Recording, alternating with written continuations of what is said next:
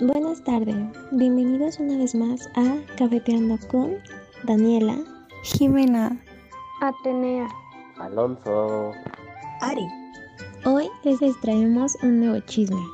Siéntense que su cabeza hará bu- Este chismecito ya es de hace tiempo, pues empieza en febrero del 2014, pero fue ignorado hasta apenas el año 2021, cuando se convierte en un conflicto bélico entre las naciones Rusia y Ucrania.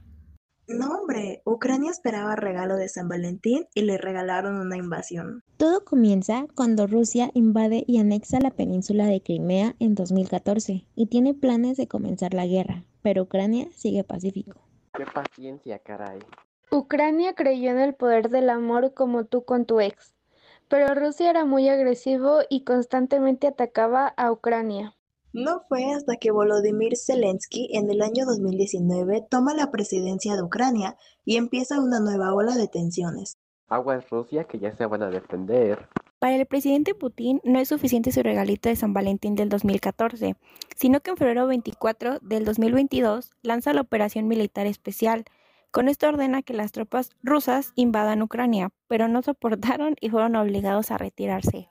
Para marzo de 2022, al menos 441 civiles inocentes ucranianos mueren en los primeros días de invasión. ¡Chin! Ucrania, date cuenta y defiéndete, por favor. Para esto, Ucrania provoca una crisis alimentaria global al dejar de exportar una alta gama de productos agrícolas.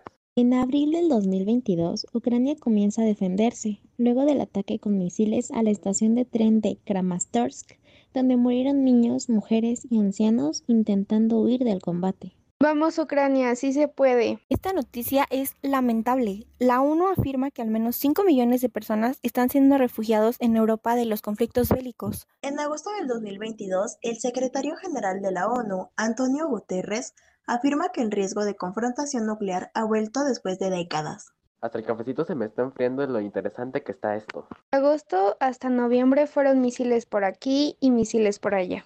En noviembre, Rusia se metió un golpezazo de pecho. Esto porque ordena a sus fuerzas a abandonar Kherson, capital que Putin había afirmado sería parte de Rusia para siempre.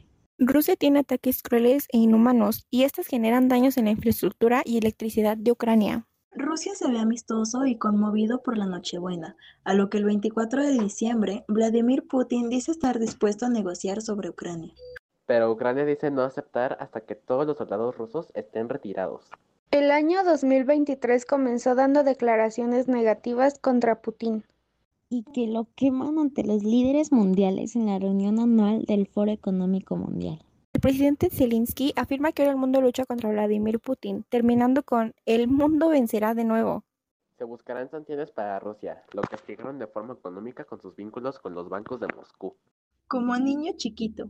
Para este momento de abril y mayo es un conflicto bélico. Sin duda es lamentable la cantidad de personas fallecidas, áreas vegetales, animalitos, su estabilidad y unidad como humanos. La región rusa de Briansk hubo un bombardeo de parte de Ucrania. Ucrania planea su contraofensiva de primavera.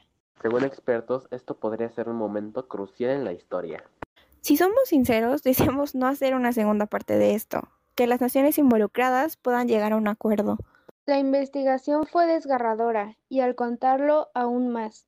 Nos despedimos con nuestras tacitas vacías y espero que ustedes con su cabecita llena de nueva información.